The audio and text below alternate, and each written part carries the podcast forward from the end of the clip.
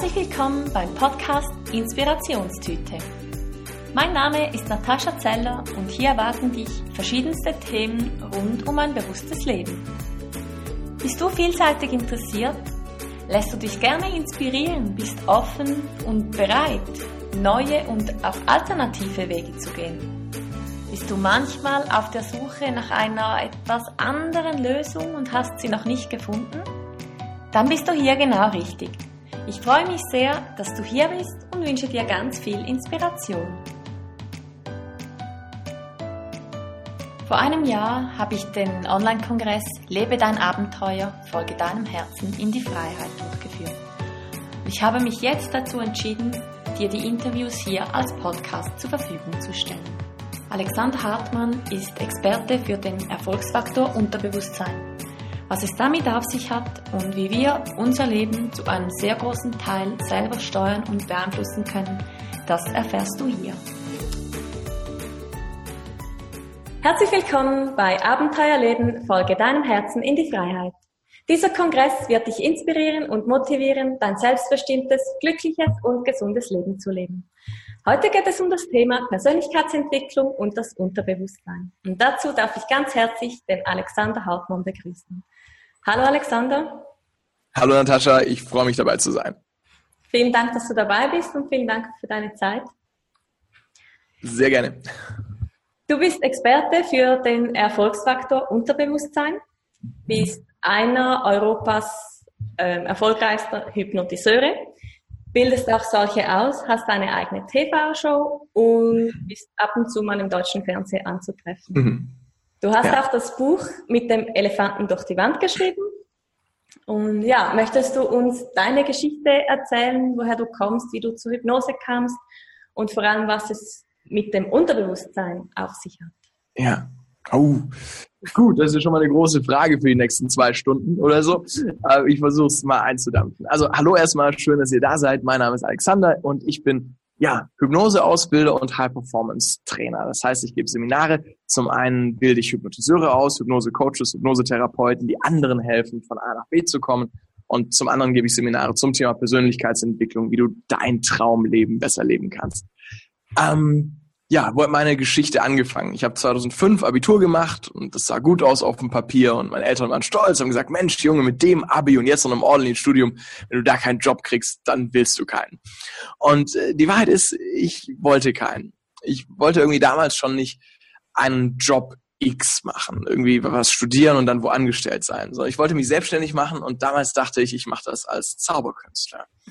Und äh, du kannst dir denken, wenn Freunde, Familie und so weiter hören, oh, Zauberkünstler, das Wort Kunst, äh, das steckt ja schon irgendwie brotlos drin für die meisten, war klar, ähm, alle dachten so, nein, mach das nicht, lern was Anständiges. Ja, dann wirst du wo angestellt, hast den sicheren Job. Äh, und, und ich wollte aber halt meinen Weg gehen. Ich wollte das tun, was ich liebe, und zwar möglichst jeden Tag. Und ja, das war der Beginn von, ich mache mich selbstständig. Und im ersten Jahr habe ich das nicht so erfolgreich gemacht. Im zweiten Jahr kam immer noch kein Geld rein. Und im dritten Jahr kam immer noch nicht wirklich Geld rein und da bekam ich dann langsam einen Brief vom Finanzamt, die mich mal fragten, wie ernst ich das meine. Und äh, die, die eben mir auch sagten, zu versteuerndes Einkommen minus 7000 Euro.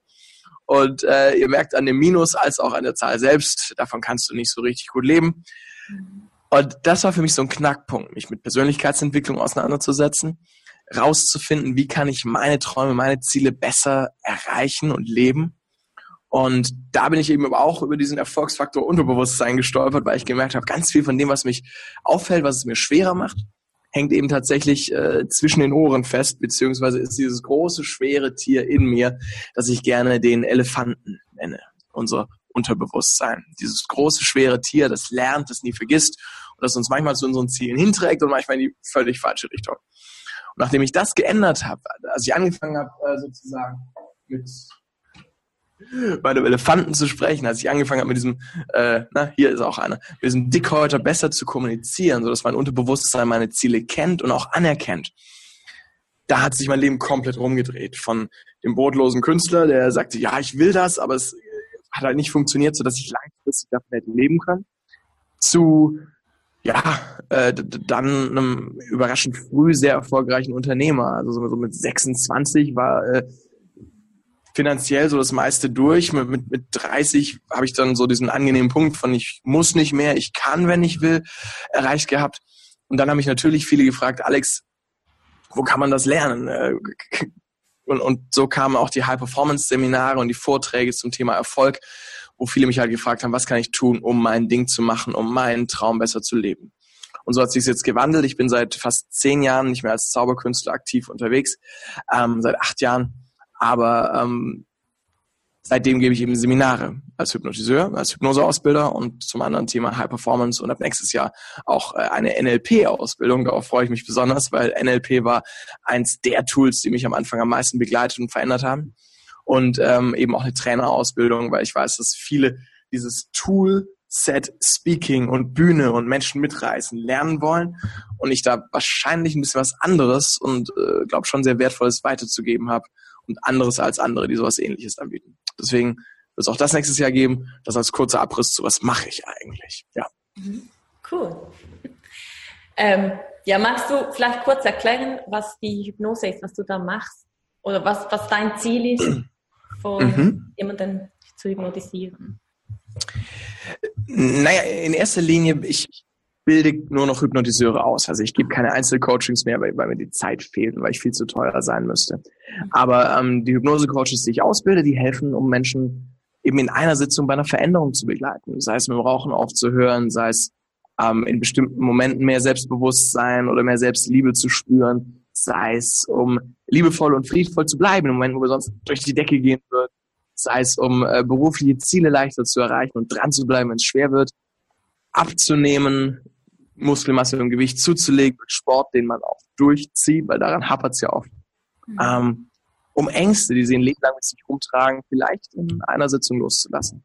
Dabei helfen Hypnotiseure, die nach System 23 ausgebildet sind. Und davon möglichst viele in die Welt zu schicken, die dort wirken können und was bewirken können, das ist mein großes Ziel. Ja. Schön.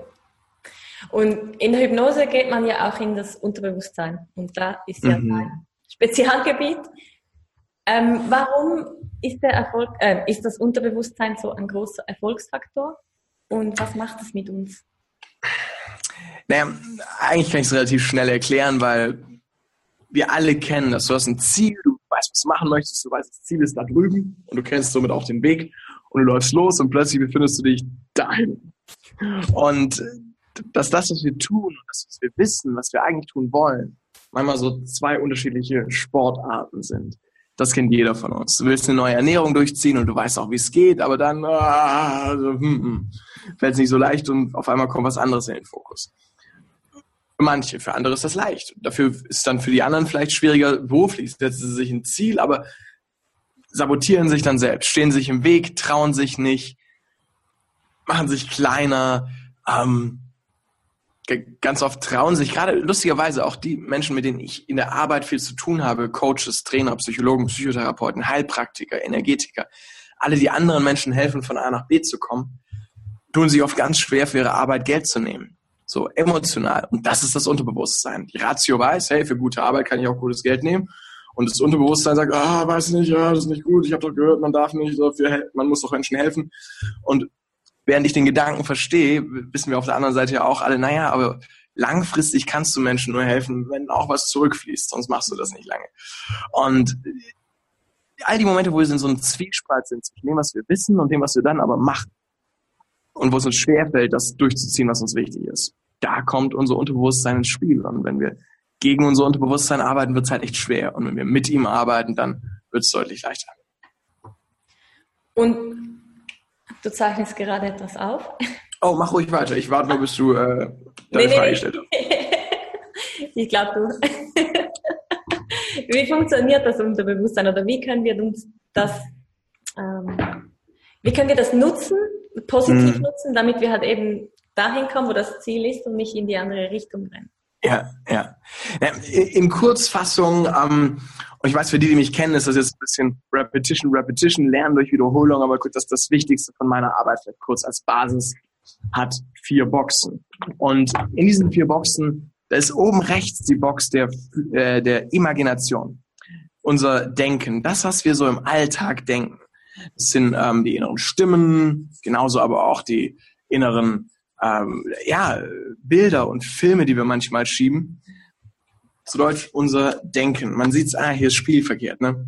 Siehst du es richtig oder Spiel? Ja, nee. Imagination. Oder? Siehst du es richtig oder spiegelverkehrt? Nee, nee, also ich sehe rechts. Ich mache es nochmal, vielleicht liegt es auch an meiner Schrift. also, die Box oben rechts ist ja. unser Denken, ja. zu Deutsch unsere Imagination. Können die Leser das so lesen oder ist es spiegelverkehrt? Nee, nee, ist gut. Ist gut? Gut. Ja, Imagination. Sehr schön. Also, weil wenn ich frage, kann man es lesen und du sagst nein, dann weiß ich nicht, was du, ob du meinst, man kann es lesen. Sehr schön. Ähm, unser Denken wirkt wiederum in der Box darunter. Das ist unser Körper, unsere Physiologie. Und zwischen den beiden, da gibt es eine Verbindung. Denken wirkt im Körper. Damit erzähle ich euch nichts vollständig Neues, aber das im Hinterkopf ist unheimlich wichtig. Wir alle kennen diese Momente, wo wir einen bestimmten Gedanken denken und er löst ein bestimmtes Gefühl in uns aus. Sei es Vorfreude, Begeisterung, sei es Frustration, Ärger. Es startet meistens mit einem Gedanken. Ähm, oder eben mit einem Menschen, der irgendwas tut oder sagt, aber dann ist es erst unsere Wahrnehmung und unser Gedanke, der dann im Kopf was macht, was im Körper was macht. Das heißt, Physiologie, körperliche Reaktion auf unser Denken. Das, was da im Körper passiert, vorausgesetzt, wir kriegen es mit, und das ist ja meistens zum Glück der Fall, vorausgesetzt, wir kriegen es mit, wird es zu einer Erfahrung, im Englischen Experience, deswegen das große X, Experience. Und die wiederum steuert dann etwas in unserem, und das vierte Box, Glaubenssätzen. Ich schreibe mal GS aus Zeitgründen. So, Warum? Weil unsere Glaubenssätze und Überzeugungen, das, was wir ernsthaft denken, es sei so, basiert ja hauptsächlich auf dem, was wir für Erfahrungen gemacht haben. Das heißt, die Dinge, wo wir überzeugt sind, so ist das Leben. Die Dinge, wo wir innere Programmierungen haben, wo wir äh, Glaubenssätze haben, dass so etwas ist. Das basiert immer auf dem Beweismaterial, das wir gesammelt haben. Zu Deutsch auf unseren Erfahrungen. Und die steuern somit unsere Glaubenssätze. Und die steuern natürlich unser Denken. Und das Denken wirkt im Körper und das wird zur Erfahrung und das steuert unsere Glaubenssätze. Und so wird es offensichtlich ein Kreislauf. Basierend auf James Stripps Hypnotic Loop, ein Kreislauf, der die Realität beschreibt. Ich nenne es den Reality Loop.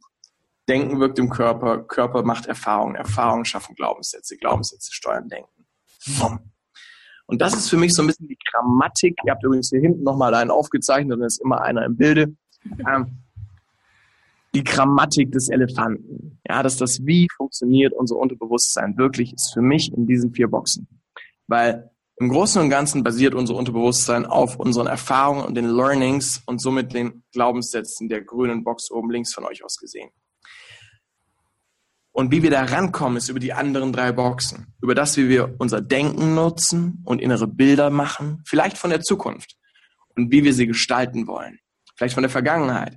Das Spannende ist, Menschen machen das sowieso jeden Tag. Das heißt, in jedem Moment befinden sich die meisten von uns nicht hier und jetzt, sondern entweder machen wir uns Sorgen über die Zukunft oder wir machen uns Gedanken über die Vergangenheit, äh, was da war und, und krämen uns. Und wenn wir da schon allein unsere Gedanken ändern und zum Beispiel Vorfreude für die Zukunft kultivieren, uns auf das freuen, was da noch alles kommen kann und, und positive Gedanken darüber machen, wie es klappen kann, statt negativ, wie es alles schief geht. Wenn wir über die Vergangenheit nachdenken und Dankbarkeit finden statt Frustration und da unsere Gedanken entsprechend steuern, dann haben wir einen Einfluss auf unser Unterbewusstsein, unsere Gefühlswelt und somit unsere Erfahrungen, unsere Glaubenssätze. Und da gibt es eine ganze Sammlung von Techniken, die eben direkt in diese Box eingreift. Das meiste, was ich als Hypnose Menschen beibringe, ist genau das. Wie sie in diese Box eingreifen, indem sie jemandem anderen helfen, Schließ die Augen, stell dir mal vor. Und dann nutzen wir bewusst das Denken, um was auszulösen. Wenn ich in eine schöne Erinnerung gehe aus einem glücklichen Moment und dann die Farben hochdrehe und das Bild größer und intensiver mache, löst in meinem Körper was aus, entsteht ein Gefühl bei mir. Wenn ich das dann noch abspeichere im Körper, kann ich wieder darauf zugreifen. Und wenn ich es im richtigen Moment brauche, kann ich es mir holen. Und, und, und das ist, wo diese Arbeit ihren Ursprung hat. Eigentlich in einem ganz einfachen Modell mit vier Boxen mit Denken, Körper, Erfahrung und Überzeugung, Glaubenssätzen. Genauso können wir aber auch in die anderen Boxen eingreifen, ja, in die Physiologie, wie verwende ich den Körper. Ähm, schon von der Körpersprache, über Meditation, über genug Schlaf, über gute Ernährung, gibt so viel, was wir direkt über den Körper tun können, um uns anders zu fühlen. Und natürlich können wir auch Erfahrungen mit Absicht machen und dadurch unser Unterbewusstsein umprogrammieren. Das ist eins, was du gerade machst. Du bist auf einer riesigen Reise. Ähm, da machst du eine Menge Erfahrung, die die meisten, die in Deutschland in irgendeinem Bürojob sitzen, nicht machen. Mhm. das erlaubt dir, weil du es als Erfahrung machst. Nicht, weil du es dir vorstellst, nicht, weil du es in einem Buch liest, sondern weil du es im echten Leben als Erfahrung machst. Ganz neue Dinge denken und glauben zu können. Ich glaube, das ist der ausschlaggebende Punkt, dass wir viel zu wenig fürs Lernen in die Erfahrung gehen und meistens alles versuchen zu konsumieren, irgendwie im Kopf auszumachen. Aber ah, der ist so schon überfordert. Viel wichtiger ist es, dass wir in Erfahrungen gehen und da neue Fähigkeiten oder Möglichkeiten lernen, weil so lernt unser Unterbewusstsein. Wie ist das jetzt? Oft stellen wir uns ja wegen einer Unmenge Ängste im Weg.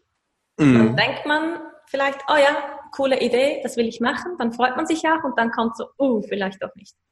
Weil es könnte das passieren oder das oder ich könnte meinen Job verlieren, mein Partner müsste mich aushalten, Hilfe. Das, das sind genau die Momente, wo du dich selber hypnotisierst. Ja, nur nicht auf eine positive Art, wo du dir selber Ideen in den Kopf pflanzt und dann entstehen daraus Gefühle und dann kommst du deswegen nicht ins Handeln und dann weißt du hinterher, habe ich es euch nicht gesagt, es klappt eh nicht, weil ich habe es ja auch nicht gemacht, aber ich habe es bewiesen. Zack.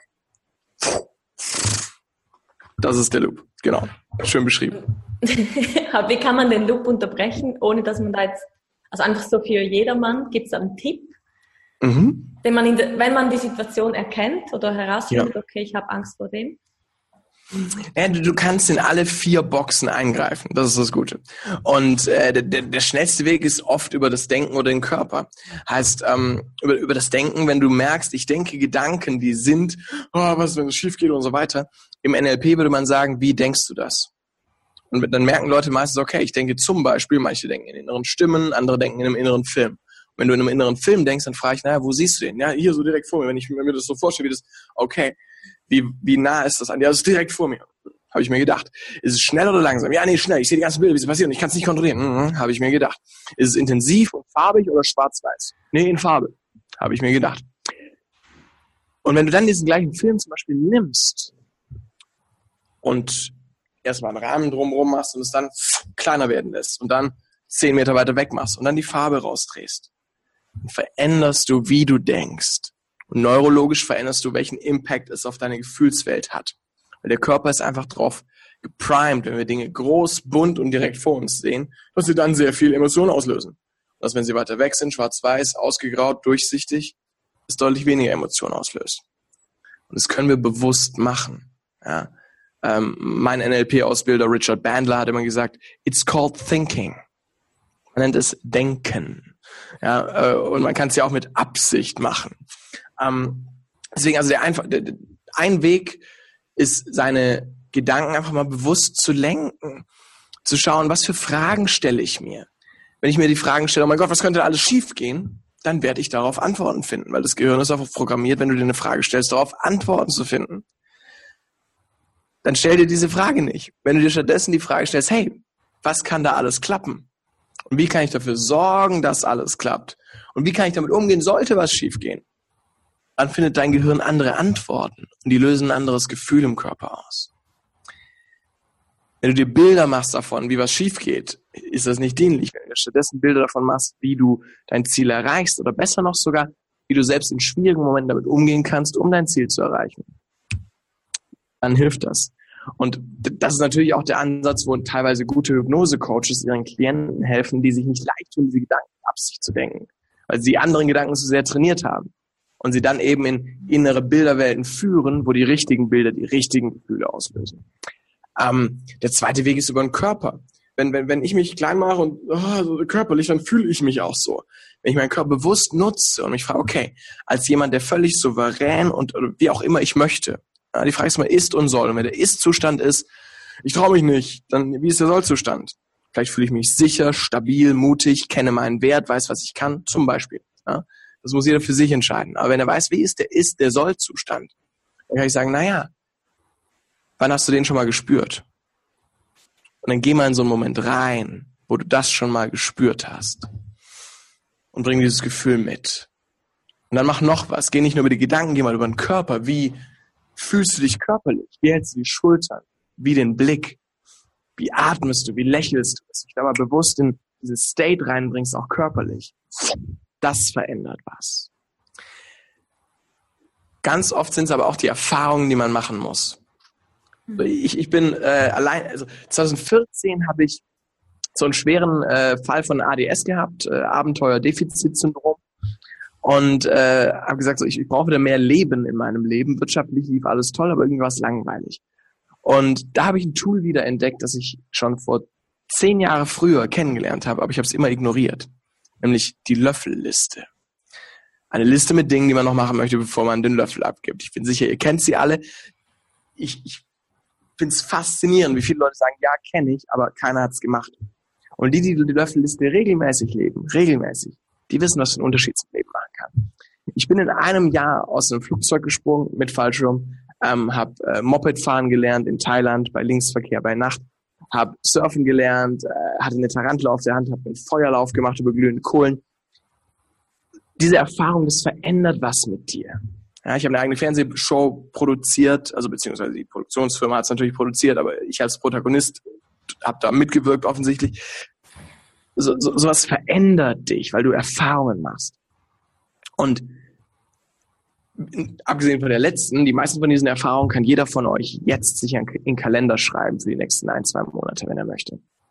Und das verändert einfach was mit dir. Weil dann hast du Erfahrungen gemacht. Und dein Unterbewusstsein kann was Neues glauben. So, wenn du aus dem Flugzeug gesprungen bist und über glühende Kohlen gelaufen und eine Tarantel auf der Hand gehabt hast, obwohl du es nicht so ganz angenehm fandest, bevor du es gemacht hast. Und dann kommst du in den Moment, da traust du dich was nicht. Dann sagt dein Unterbewusstsein, Digga, wir sind über glühende Kohlen gelaufen. Wir sind aus dem Flugzeug gesprungen. Wir hatten eine Tarantel auf der Hand. Du wirst auch diese Frau ansprechen können. Oder diesen Kunden. Oder äh, was auch immer du dich gerade nicht traust. Ja? Und ich glaube, das ist ganz, ganz wichtig, da einfach bewusst in Momente zu gehen, die außerhalb der Komfortzone liegen. Mhm. Weil wenn wir immer nur drin sind, wird sie langsam kleiner. Wenn wir regelmäßig rausgehen, dann sprengt sie und wird langsam größer.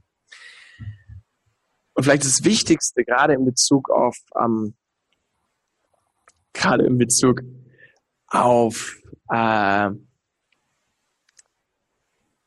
ähm, ähm, ähm, na, wie sagt man?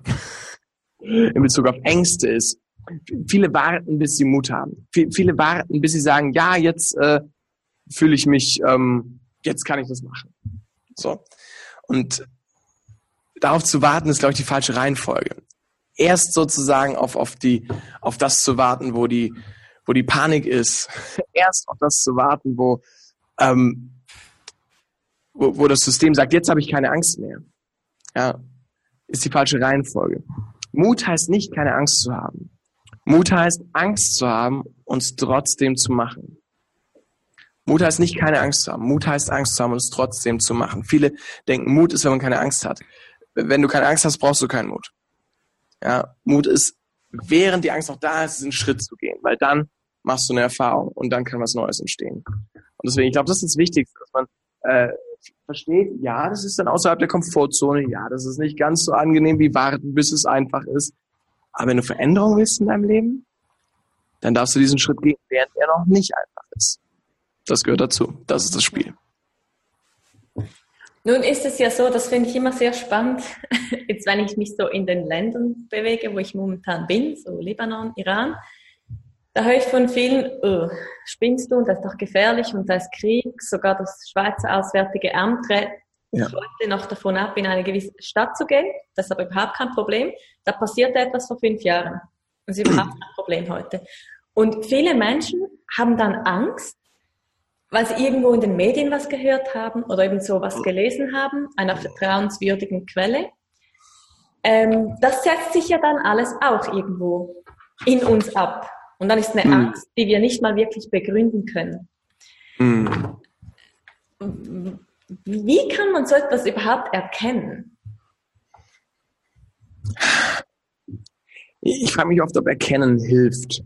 Ähm, und deswegen, also für mich war das Wichtigste, irgendwann vor zwölf Jahren habe ich aufgehört, fernzusehen, Radio zu hören oder Zeitschriften zu lesen. Mhm. Ähm, ich, ich mache eine sehr strikte Mediendiät, weil es mich einfach nicht interessiert. Weil ich einfach nicht mir von, von, von negativen Nachrichten in die Kassette quatschen lassen will. Mhm. Weil das ist mein Unterbewusstsein. So, und ich habe es auch nicht immer 100% im Griff, wenn es Dinge mit mir macht. Dann setze ich es auch nicht Dingen aus, die mir nicht gut tun. Mhm. So. Ähm, ich habe einen guten äh, bekannten Philipp Sederholm, Fotograf aus, äh, aus Norwegen ähm, und oder Schweden. Ich bringe es immer durcheinander, aber ist egal. ähm, und und äh, wir haben uns in London mal getroffen und er hat erzählt, was wir, wir leben relativ, da ist recht viel nix um das Haus, wo ich mit meinen Eltern aufgewachsen bin. Gibt noch ein paar Freunde in so anderen Häusern und wir waren bei einem Geburtstag von einem anderen Zwölfjährigen und äh, als Mutprobe sind die nachts noch durch den Wald gegangen, weil wir direkt am Wald gewohnt haben. Sie ja, wir laufen jetzt durch dieses Stück Wald durch, auf der anderen Seite wieder raus, er sich traut. Ich bin halt durchgelaufen, habe ich verstanden, was die anderen meinten und die anderen haben tierische Panik geschoben. Dann habe ich sie gefragt, warum habt ihr so Panik geschoben? Sie sagt, ja, also hast du keine Angst vor, vor, vor äh, äh, Jason aus From Dusk Till Dawn und äh, von von Freddy mit den Scherenhänden und vor das das das das das das das und er so von wem redet ihr? Ja aus den Horrorfilmen. Er so ach so ja nee schaue ich nicht. Und mir geht's genauso, unter anderem, weil ich ein Riesenschisser bin, habe ich mir das zum Glück erspart als Kind.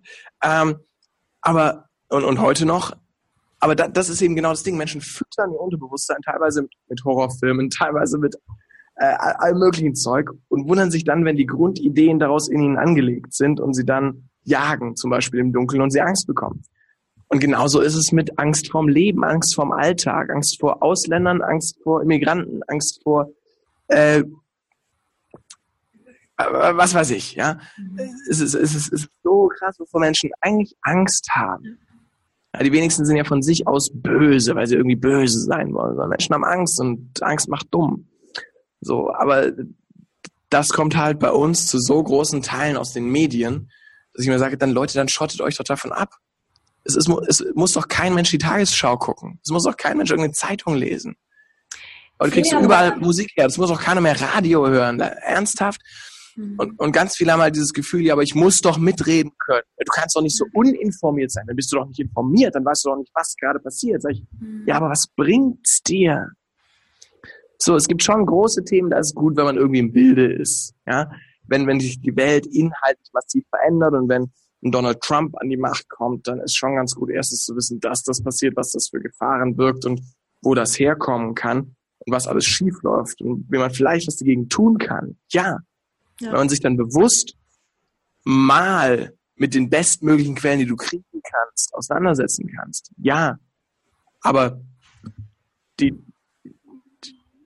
die Bildzeitung, die Krone-Zeitung oder ich weiß nicht, bei euch ist es wahrscheinlich der Blick am Abend oder was ähnlich qualifiziertes, ähm, ja. zu lesen und, und Radio zu hören und, und äh, irgendwelche Fernsehsendungen mittags. Nein, das, das füttert dir nichts Gutes in den Kopf. Es gibt diesen alten indianischen Schamanen, der gesagt, äh, der gefragt wurde, ähm, ich habe das Gefühl, in mir gibt es wie so zwei Wölfe. Der eine ist, ist der Mut und die Güte und äh, der Glauben an die Menschheit und äh, die, die Leidenschaft und das andere ist die Angst und das in der Ecke kauern und das sich zu fleischen und die Wut und der Angriff. Welcher von beiden wird siegen? Und er hat nur gesagt, der, den du fütterst. Und ich glaube, genauso ist es bei uns. Wir haben zwei Elefanten in uns, mindestens. Und die Frage ist, welchen fütterst du, beziehungsweise wie fütterst du den einen Elefanten, den du hast? Das ist vielleicht die schönere Metapher hier. Ähm, und wenn du ihn halt mit Schrott fütterst, dann wird auch Schrott passieren. Und wenn du ihn stattdessen mit Persönlichkeitsentwicklung fütterst, mit Dingen, die dir gut tun, mit Fortbildung in Bereichen, die dich interessieren, faszinieren und was in dir anzünden, dann glaube ich, passieren die besseren Verschaltungen im Gehirn. Ja. Ja, hm, danke für die Erläuterung, kann ich also nur bestätigen. Ich habe auch irgendwann gemerkt, nee, das ist alles so negativ und es beeinflusst mich negativ, es macht mich eher mal aggressiv. Ja. Und die Basis ist eigentlich nur Scheiße, wenn man das so sagen darf. Es ja. ist auch gar nicht irgendwie die Wahrheit. Das ist einfach nur so ein, ein kleiner Satz für eine kleine Region. Ja. Und ja, ja, egal in welchem Thema. Super, danke für das Erklären. Jetzt, wie ist es mit dem Menschen tendieren ja grundsätzlich eher dazu, umzuwerten. Alles wird irgendwie gewertet. Also mhm. Wenn irgendeine Situation ist, dann ist die entweder gut oder schlecht. Und wenn ich jemanden sehe, ja. dann hat vielleicht irgendetwas nicht gut. Wie kann man aus diesen Werten rauskommen und einfach nur akzeptieren? Das habe ich nämlich in Asien sehr oft gesehen, dass die Menschen mhm. nicht nur mit dem Finger zeigen, die realisieren einfach und es ist so. Ja, ja. Also ich glaube, zum einen ist es auch ein Stück weit menschlicher Instinkt. Ich glaube, es ist DNA. Wir müssen in jedem Moment. Hin oder gehe ich da weg? Jetzt Kannst du mich noch hören? Ja, jetzt bist du wieder da. Sehr gut. Ich, ich glaube, zum einen ist es menschlich und in A, dass wir in jedem Moment bewerten müssen. Unser Gehirn bewertet in jedem Moment automatisch. Ja? In jedem Moment bewertet unser Gehirn automatisch, worauf fokussiere ich mich, was bedeutet das, was ich da mitkriege und wie reagiere ich. Das ist einfach ein Überlebensmechanismus und der ist auch wichtig. Deswegen glaube ich eigentlich, dass es notwendig ist, komplett wertfrei durchs Leben zu gehen. Das schaffen vielleicht ein paar Mönche, die die ganze Zeit meditieren, aber die meisten von uns eher nicht. Und ich finde es auch, also ich persönlich bin ein sehr leidenschaftlicher Mensch. Ich finde es gar nicht so gut, komplett wertfrei durchs Leben zu gehen, weil mir, mir würde zu viel Schönes durch die Lappen gehen. Aber da, wo ich merke, meine Bewertung X tut mir nicht gut, weil sie ist nicht dienlich. Sie gibt mir entweder Gefühle, die mir nicht gut tun, oder ähm, sie führt mich zu einem Handeln, das mir dann nicht gut tut, weil ich wütend werde auf Menschen und dann die Beziehung darunter leidet oder, oder, oder, oder. Dann ist natürlich die Frage, wie gehe ich mit meinen Bewertungen um? Und ich glaube, da gibt es mehrere Methoden. Zwei, die ich dir sofort mitgeben kann. Das eine ist Meditation. Achtsamkeitsbasierte Meditation. Ich habe eine ganz einfache Methode für mich entwickelt. Ähm, ich weiß, man kann sehr komplex meditieren, man kann alles Mögliche lernen. Aber mit so einer einfachen Methode, wo du nur zwei Dinge machst. Anselm Grün hat es mal so gesagt, äh, Pater Anselm Grün hat mal gesagt, Meditation ist einfach, du atmest und du passt auf, dass du nicht aufhörst zu atmen. Und für mich ist es genau das. Ich setze mich bequem hin, ich schließe die Augen, du brauchst nicht im Lotus-Sitz sitzen, das ist alles wurscht. Und dann atme ich ein paar Mal tief durch und achte einfach mal nur auf die Atmung. Achte genau, wie geht die Atmung rein, wie geht sie raus. Und dann wird irgendwann was passieren. Irgendwann kommen Gedanken. Und das ist der Moment, wo die meisten denken, ah, ich kann nicht, ich kann nicht meditieren. Das klappt bei mir nicht. Ich, ich denke immer, ich kann nicht aufhören zu denken. Also kann ich nicht meditieren. Das ist völliger Unsinn. Das ist wie wenn jemand sagt, ich, äh, ich kann nicht stricken, deswegen sollte ich keinen Sport treiben. So, das ist, Meditation heißt nicht, dass man nichts denkt. Das ist vielleicht das eine Missverständnis. Ja. Auch sehr trainierte Mönche, um ein weiteres Klischee zu bedienen, denken sicher beim Meditieren manchmal. Der Punkt ist nicht, nicht zu denken. Der Punkt ist das Denken auf eine Sache zu lenken, zum Beispiel den Atem. Und wenn dann ein anderer Gedanke reinkommt, dann nicht zu sagen, scheiße, jetzt hat es nicht funktioniert, sondern dann geht's erst los. Weil jetzt ist es meine ganz einfache Übung, den Gedanken von dort wieder zurückzubringen zur Atmung. Und dort so lange zu halten, bis plötzlich ich vielleicht merke, wupp, es ist wieder weg, die Aufmerksamkeit. Bring sie zurück zur Atmung. Das ist eine ganz einfache Übung, kannst du, lieber Zuhörer, liebe Zuhörerin, heute auch direkt mal ausprobieren. Nimm dir mal nur zwei Minuten. Viele denken, man muss irgendwie 20 Minuten meditieren und eine Stunde und dann macht man es nicht. Fang mit weniger an. Meditiere mal nur zwei Minuten. Und wenn du dann das Gefühl hast, auch bitte, ich will mehr, bitte, bitte lass mich ein bisschen mehr, dann mach drei Minuten. Und dann vielleicht darfst du irgendwann sogar fünf. Aber wenn du es so rum machst, dass du das Gefühl hast, bitte lass mich mehr, statt, oh nee, das ist so viel, ist die Wahrscheinlichkeit, dass du es durchziehst, viel höher. Und glaub mir, ein bewusster Atemzug am Tag ist schon besser als gar nicht meditiert. Und deswegen fang mal an mit, ein, mit zwei Minuten, ein, zwei Minuten. Und achte einfach nur auf die Atmung. Und wenn die Aufmerksamkeit weggeht, das ist der Bizeps Curl. Das ist, das ist die Kraftübung, wodurch der Muskel stärker wird. Wenn du das regelmäßig übst, und es gibt ein paar Apps, die super dabei helfen. Ich liebe zum Beispiel ähm, ähm, ähm, ähm seit ein paar Jahren mache ich es einfach im Kopf, aber am Anfang hat mir sehr geholfen. Ähm, die deutsche App ist Seven Mind. Ähm, Headspace ist das, was mir gerade nicht eingefallen ist. Headspace ja. ist eine App, die ich liebe. Ähm, aber wer es auf Deutsch braucht, ist Seven Mind. 7 M-I-N-D. Ist einfach eine tolle Meditations-App, wo du nur die Kopfhörer reinmachst und der Stimme folgst, die zu dir spricht. Und einfach das machst, was sie sagt in Sachen Atmung, in Sachen Aufmerksamkeit, in Sachen Achtsamkeit und Sanftheit gegenüber dir selbst und du wirst eine Veränderung merken in deinem, in deinem Leben, in deinem Stressfaktor, in so, so vielem. Vor allem aber in so Momenten, wo du automatisch bewerten willst, wo dieser Impuls kommt. Und wie gesagt, du darfst gerne bewerten. Aber wenn es dir nicht gut tut, darfst du auch eine Lücke setzen zwischen Impuls und Reaktion. Mal kurz überlegen, wie möchte ich reagieren? Und dann eine bewusste Bewertung und eine bewusste Reaktion reinlegen, die dir dienlich ist. Ganz wichtig, es geht nicht um richtig oder falsch. Es geht um, ist es dienlich? Und die zweite Technik sind diese drei Fragen.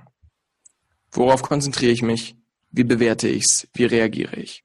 In jedem Moment fragt sich unser Gehirn diese Fragen sowieso. Worauf konzentriere ich mich? Auf das, was klappt oder das, was schief geht? Wie bewerte ich's? Ist es eine Strafe Gottes oder eine Riesenchance, was zu lernen? Wie reagiere ich? Durch Aufgeben, Einkauen, Heulen, Schreien? Oder durch Herausforderungen annehmen? Go for it. Oder vielleicht sogar durch, ich übe heute mal Nein sagen. Auch möglich. Aber es ist eine bewusste Entscheidung, wenn man sich diese drei Fragen bewusst stellt. Und am Anfang, einfache Technik, schreib dir wirklich diese drei Fragen auf die Handinnenfläche, dann hast du sie immer dabei. Ich habe einen Seminarteilnehmer, der hat sich genau diese drei Fragen hier auf den Unterarm tätowiert. Damit er sie immer dabei hat, weil sie sein Leben einfach komplett verändert haben. Mein Leben haben sie, obwohl ich sie nicht tätowiert habe, auch komplett verändert. Probiere sie mal eine Woche aus. Cool. Danke für die Tipps. Sehr gerne. Du hast mal noch ganz am Anfang die Ernährung angesprochen, dass die auch ja. wichtig ist. Hm. Was meinst du damit? Wie, warum, was für eine Ernährung? Oder was, hast, was ist so deine Erfahrung? Ich glaube, du ja. liebst auch Rohen Trockene, gell? Na, Ernährung ist ein, ein, ein, ein Thema ähnlich wie Religion, Politik. Ich glaube, man sollte am besten nicht drüber reden. Ähm, beziehungsweise nicht, wenn man nicht gewillt ist, sich zu streiten oder es sehr, sehr sensibel tun kann, über dieses Thema zu reden. Weil natürlich hast du inzwischen so viele Meinungen und so viele das ist das einzig wahre. Ja, vegan ist das einzig wahre. Nein, Rohkost ist das einzig wahre. Nein, vegane Rohkost ist das einzig wahre. Ähm, nein, der Mensch ist ein Fleischfresser, er muss Paleo essen und Kerne. Äh, nein, äh, du musst essen, was dir schmeckt, weil dein Körper sagt dir schon, was du magst, was du brauchst. Also mein Körper sagt mir manchmal, ich brauche Kinderpinguin und Big Macs. Ich weiß nicht, ob ich da immer auf ihn hören sollte. Aber Worauf ich hinaus möchte, ist, mir geht es gar nicht sehr um eine bestimmte Ernährungsrichtung. Ob jetzt vegan, vegetarisch, mit Fleisch, ohne Fleisch, äh, roh oder gekocht. Äh, ich glaube, das darf jeder ein bisschen auch für sich rausfinden. Weil ich glaube tatsächlich, vielleicht gibt's ja tatsächlich nicht die eine Wahrheit. Vielleicht ist halt doch der Mensch ein sehr subjektives Erleben und jeder funktioniert ein bisschen anders. Aber ich glaube, eins, was ein bisschen universell ist, ist dass eine bewusste Ernährung, wo wir nicht einfach irgendwas in uns reinschaufeln und eine Ernährung, die möglichst naturnah ist, dem Körper besser tut als möglichst viel Konservierungsstoffe, Fastfood, Tiefkühlpizzen und Gedöns und Süßigkeiten und Sachen vom Bäcker und Weißmehl und Zucker und so weiter. Das heißt, für mich als grobe Daumenregel echte Lebensmittel, wo Leben drinsteht wenn sich Veganer und Fleischfresser streiten, wie das mit totem Tier ist. Äh, aber ja, da steckt auch noch Leben drin, weil sonst wird es ganz anders riechen. Ähm, aber äh, also Dinge, die gelebt haben oder noch leben, ja, aber wo, wo irgendwie Leben drin steckt. In Gummibärchen steckt nicht mehr so viel Leben. Ja, mhm. In einem Apfel steckt sehr viel Leben. Und das ist relativ einfach. Wenn wir einkaufen gehen, gewöhnen die an regelmäßig hinten drauf zu gucken, was ist drin. Und dann kriegst du schon mal so ein Gefühl von Makronährstoffen, Fette, Proteine, Kohlenhydrate etc. Äh, um genau zu sein, bei den wirklichen echten Lebensmitteln steht nichts hinten drauf. Das ist auch eine schöne Daumenregel. Ja. Weil da gibt es keine Inhaltsstoffe. Da ist das drin, was draufsteht. In einem Apfel, da steht nicht drauf, was drin ist. Da ist Apfel drin. In Kartoffeln, da sind Kartoffeln drin. In Reis ist Reis drin und selbst in Vollkornnudeln sind Vollkornnudeln drin. Ähm, und in Lachs ist Lachs drin und in Brokkoli ist Brokkoli drin. Ja? Das heißt, wenn du wirklich nach Grundnahrungsmitteln guckst und dann dir auch die Mühe machst, zuzubereiten etc., kriegst du schon einen ganz anderen Zugang zu, zur Ernährung. Und ich glaube, das ist erstmal wichtig. Und dann kann man immer noch spezialisierter im nächsten Schritt gucken, was tut mir gut, was ist mir ethisch-moralisch wichtig, was ist äh, für mich beim Ernähren wichtig, etc. Ähm, aber das ist so die Basis, wo ich glaube, für die allermeisten fängt es da erstmal an, bevor man dann sich philosophisch darüber unterhält, ob vegan, vegetarisch, mit Fleisch, ohne Fleisch, äh, ja. mit Joghurt oder nicht. Ja. Hast du bei dir selber irgendwelche Veränderungen festgestellt? Also es klingt ja so, als ob du auch mal die Big Mac Phase hattest. oh, ich, ja, ich habe, äh, sagen wir so, ich habe äh, mich früher wirklich, so als ich mich selbstständig gemacht habe und damals noch als Künstler, dann bist du bis abends bei irgendwelchen Shows, kommst dann Aftershow irgendwie ein, zwei Uhr nachts nach Hause, gehst auf dem Weg noch irgendwie am einzigen Ort vorbei, was noch offen hat. Und ich habe so viel beim äh, Restaurant mit der goldenen Taube ähm, gegessen. Das, das war definitiv nicht nur gesund. So. Und ja, kenn ich.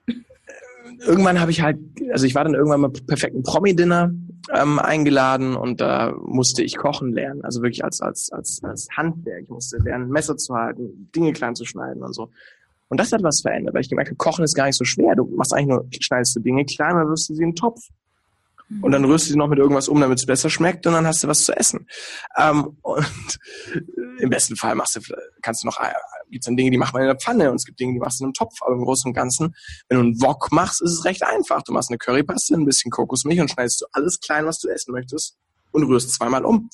So, und so habe ich kochen gelernt. Ähm, und dass ich da mit vielen Altersgenossen vor allem, also den, den Jungs überlegen war, das äh, war mir echt eine Überraschung. Aber, ähm, so viele lernen nicht mehr zu kochen, was schade ist, obwohl es echt einfach ist, wenn man so mal die Basics lernt und dann kann man sich immer auch spezialisieren oder nicht.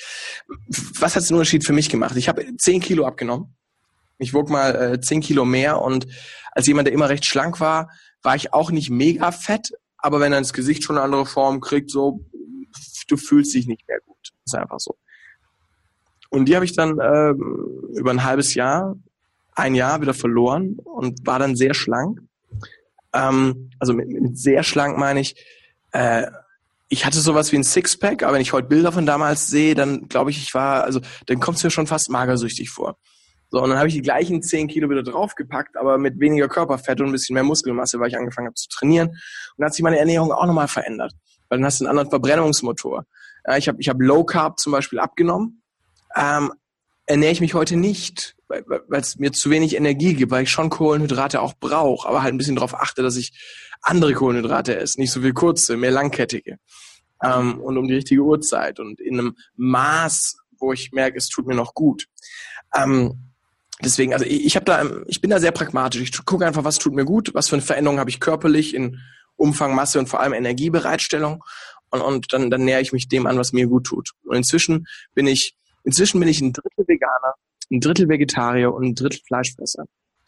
Weil ich frühstücke vegan, ich Mittag esse vegetarisch und ich Abend esse mit Fleisch in ganz vielen Fällen.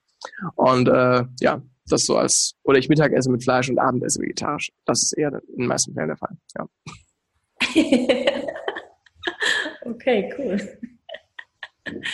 Ja, möchtest du den Zuschauern noch irgendetwas mitgeben, was wichtig wäre in Bezug auf das Unterbewusstsein?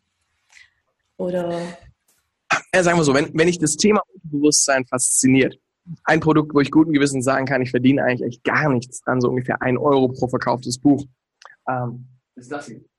Das ist äh, mein, mein, mein Lebenswerk, mehr oder weniger, mit dem Elefant durch die Wand. Das sind 336 Seiten wo ich in die Tiefe gehe. Das erste Drittel fragt sich, was ist denn dein Abenteuerleben? Was, was ist das, was du eigentlich leben möchtest? Das zweite Drittel kümmert sich um diesen Erfolgsfaktor Unterbewusstsein. Wie können wir den Elefanten nutzen? Das letzte Drittel kümmert sich um die Fähigkeit Erfolg. Was sind die sieben Fähigkeiten, die überdurchschnittlich erfolgreiche Menschen vereinen und in die man bewusst reinwachsen kann? Was wahrscheinlich, wenn man es bewusst macht, wertvoller ist als jedes Universitätsstudium. Das ist das eine, was ich auf jeden Fall jedem empfehlen kann, der meine Arbeit besser kennenlernen will, mit dem Elefant durch die Wand, mein Buch. Zum anderen aber, ähm, vielleicht auch wichtig für euch, ist, ich habe noch ein Geschenk für euch. Und zwar mein Hörbuch, The Inner Game, das innere Spiel des Erfolges, wo ich genau in, diese, in diesen Loop nochmal genauer reingehe, wo wir uns in die Tiefe mal anschauen. Das ist ein Sechstagesprogramm, wo du sechs Tage lang circa eine Stunde CD-Content hast, also als MP3 zum Download. Und wo wir inklusive Übungen und Schritten, die du gehen kannst, uns langsam vortasten, um dein Leben innerhalb von sechs Tagen aufs nächste Level, auf mehr Abenteuer, mehr Mut, mehr Antrieb, mehr Begeisterung, mehr Energie, vor allem um Dinge anzupacken, heben können. Und das würde ich euch gerne schenken. Das ist mein Geschenk für euch. Und ihr findet es ganz einfach unter Alexander Hartmann, mein Name, alexanderhartmann.de. gibt es einen Button kostenlos, da findet ihr das, beziehungsweise in dem Fall kann ich dir vielleicht einen Link geben und packst es direkt unter das Video. Ja. Ähm, sehr gut, dann haben wir das gleich eingebunden. Und das andere ist, wer mich mal live kennenlernen möchte, freue ich mich natürlich drauf, ähm, wenn wir uns bei einem meiner Seminare sehen. Sei es die Hypnose-Ausbildung, System 23, für Coaches, Trainer, Therapeuten und alle, die anderen helfen wollen, eine Veränderung zu machen oder ihr Unterbewusstsein besser kennenlernen wollen. Auch dazu alle Infos auf der Homepage. Oder eben auf der High-Performance-Schiene, wenn du deine Ziele besser erreichen möchtest, dein Leben geiler leben möchtest. Dann ist es die High-Performance Masterclass. Ein Viertagesseminar in die Tiefe, wo wir dein Leben komplett umkrempeln und auf ein neues Level stellen. Und wenn du sagst, ich kenne den Alex noch gar nicht, möchte erst mal einen ersten Schritt gehen, habe ich euch ein Special-Angebot und zwar The Inner Game Live, das innere Spiel live, ein Live-Seminar, das Eintagesseminar zum Erfolgsfaktor Unterbewusstsein. Das haben jetzt schon mehrere tausend Menschen, zehntausend Menschen besucht und äh, bei so vielen ist wirklich eine nachhaltige Veränderung passiert, was ich wunderschön finde zu sehen. An diesem einen Tag gehen wir in die Tiefe rein. Wir wollten es möglichst vielen Menschen zugänglich machen, deswegen ist es übertrieben günstig äh, und kostet 197 Euro inklusive Mehrwertsteuer. Ähm, aber für euch als Abenteuerleben oder wie auch immer der Kongress heißt, als Teilnehmer des Kongresses, wo wir uns jetzt schon fast eine Stunde unterhalten haben, möchte ich noch ein Special-Angebot mit reinwerfen und gibt ja dafür einfach einen Special-Link, Natascha. Ähm, und das ist die Hälfte davon. Das sind noch 97 Euro inklusive Mehrwertsteuer, also irgendwie 80 Euro plus Mehrwertsteuer. Es ist ein Scherz, das Hauptinvest ist deine Zeit. Einen Tag lang in dich zu investieren, um dein Leben nochmal so richtig zu gucken, wo kann ich nochmal so ein bisschen Zunder drunter packen, um pff, mehr Spaß, bessere Beziehungen, bessere Kommunikation, mehr Leben, mehr Liebe, mehr von dem, was uns gut tut, in unser Leben ziehen können. Und ich würde mich tierisch freuen, wenn wir uns dort sehen. Den Link, wie gesagt, gebe ich dir, packen wir drunter. Ähm, dich, Natascha, würde ich sehr gerne einladen wenn du mal wieder in Deutschland bist und mal Bock hast, beim Seminar dabei zu sein, äh, dann sag Bescheid und schick mir einfach eine E-Mail. Und äh, wenn es die Inner Game Live bis dahin noch gibt oder ein Äquivalent, dann äh, bist du herzlich mein Gast bei unserem Tagesseminar zum Thema Erfolgsfaktor Unterbewusstsein. Cool, vielen, vielen, vielen Dank. Sehr gerne. Für all die tollen Angebote und die Einladung. Dankeschön. Oh, ja, ähm, ich habe noch zum Abschluss drei Fragen, die ich jedem Experten gerne ja. stellen würde. Schieß los. Ähm, die erste ist, wofür bist du dankbar? Mm.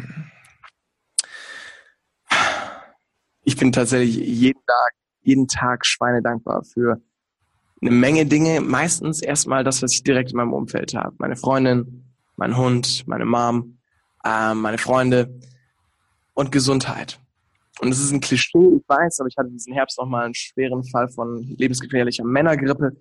Ähm, und obwohl es nur so was Kleines ist, dass man wieder verschnupft ist oder die Stimme fehlt, so, sobald du dann wieder gesund bist, merkst du, eigentlich ist das doch das Wichtigste. So.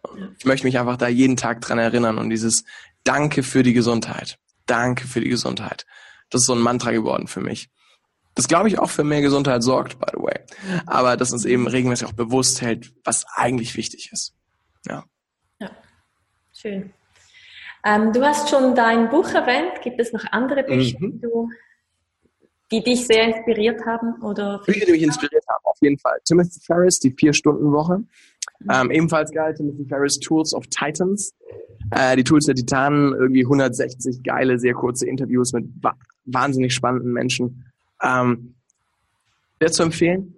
Und ansonsten tatsächlich so die Standardwerke von Tony Robbins. Uh, Awaken the Giant Within und Personal Power. Im Deutschen das Power-Prinzip. Aber wer kann bitte die englischen Bücher lesen, was nochmal ein ganz anderes, nochmal eine ganz andere Qualität ist. Ja. Okay, cool. Danke. Und die letzte Frage, was bedeutet für dich Freiheit? Mm. Freiheit heißt für mich die Freiheit zu und die Freiheit von. Und gerade wenn man für die Freiheit zukämpft, muss man aufpassen, dass man nicht die Freiheit von verliert, wenn man sich selbst irgendwie ein Konstrukt baut. Und was ich damit meine, ist zum einen die Freiheit zu tun, was ich möchte. Die Dinge, die, die ich wirklich sind, die auch machen zu können. Und das fängt an bei beruflich. Möchte ich Tag für Tag was tun, was ich gern mache, wofür ich brenne und nicht was, was ich muss. Und gleichzeitig aber wenn ich sage, und damit möchte ich dann am besten noch Geld verdienen, damit ich reisen kann, damit ich äh, Dinge erleben kann, das ist auch Freiheit. Aber bau dir währendher nicht einen Käfig, weil dann hast du zwar die Freiheit zu, aber nicht mehr die Freiheit von, weil du hast dir da auch Freiheit genommen. Und ich glaube, die fängt im Kopf an. Die Freiheit, sich selbst zu erlauben, nicht zu müssen, nicht diesem Irrglauben zu folgen, ja, man muss ja. Die Gesellschaft sagt, man muss ja. Mhm. So, ich habe ganz viele Freunde, die denken, ja, bis so und so, bis 26 muss ich ja irgendwie fertig studiert haben und am besten brauche ich einen Partner. Mit, bis 30 sollten wir eigentlich verheiratet sein und braucht man Kinder. Und mit äh, 35 sollte man voll erfolgreich im Beruf stehen. Und so, what the fuck? Mhm. Es ist dein Leben, es ist dein Tempo. Wie die Medizin inzwischen ist, werden wir, wenn alles gut läuft, irgendwie 100. Genieß einfach jeden Schritt auf dem Weg. wenn du mit Mitte 30 noch nicht einen festen Partner hast, dann genieß all die Single-Momente, die du bis dahin hattest und der nächste, der kommt, ist vielleicht der und vielleicht ist der es trotzdem nicht und auch das ist okay. Ich glaube, ganz viele kriegen dann Torschlusspanik so und, und haben das Gefühl, alles, was bisher war, war verschwendet und erst wenn es für eben, also jetzt gerade bei Beziehungen, erst wenn es für immer hält, dann ist es wertvoll. Und ich glaube, auch da darf man sich erlauben, alle Erfahrungen mitzunehmen und das, was einem gut tut, davon auch bei sich zu behalten und, und weiterzumachen, wenn es nicht gut ist. Und wenn man dann jemanden findet, wo es perfekt ist, dann natürlich gerne bleiben. Ja, aber weil es mhm. richtig ist. Und was ist wirklich so und wo denke ich, irgendwas sei irgendwie, weil mein Gehirn oder die Gesellschaft es mir so sagt. Und das loszulassen. Weil es ist auch nur eine erfundene Realität von vielen. Wenn sie mir gut tut, dann nehme ich sie. Wenn sie mir nicht gut tut, dann nehme ich eine andere. Weil Realität ist am Ende sowieso das, was wir daraus machen. Ja. Schön, vielen Dank. Das ist ein perfektes Schlusswort. Vielen, vielen Dank, dass du dabei warst, dir die Zeit genommen hast. Danke, Natascha. Es hat mich gefreut. Danke euch Lieben, wenn ihr jetzt noch dabei seid und immer noch zuhört. Freut mich tierisch. Ja, liebe Zuschauer, vielen Dank, dass ihr dabei wart, dass ihr euch das Interview angesehen habt. Ich hoffe, ihr konntet ein bisschen mehr über euer Unterbewusstsein lernen und ja, schaut bei Alex vorbei. Da gibt's wirklich viele tolle Angebote, Inputs. Ja, ich freue mich, wenn wir uns im nächsten Interview wiedersehen und wünsche euch alles Gute. Dankeschön. Bis bald. Tschüss.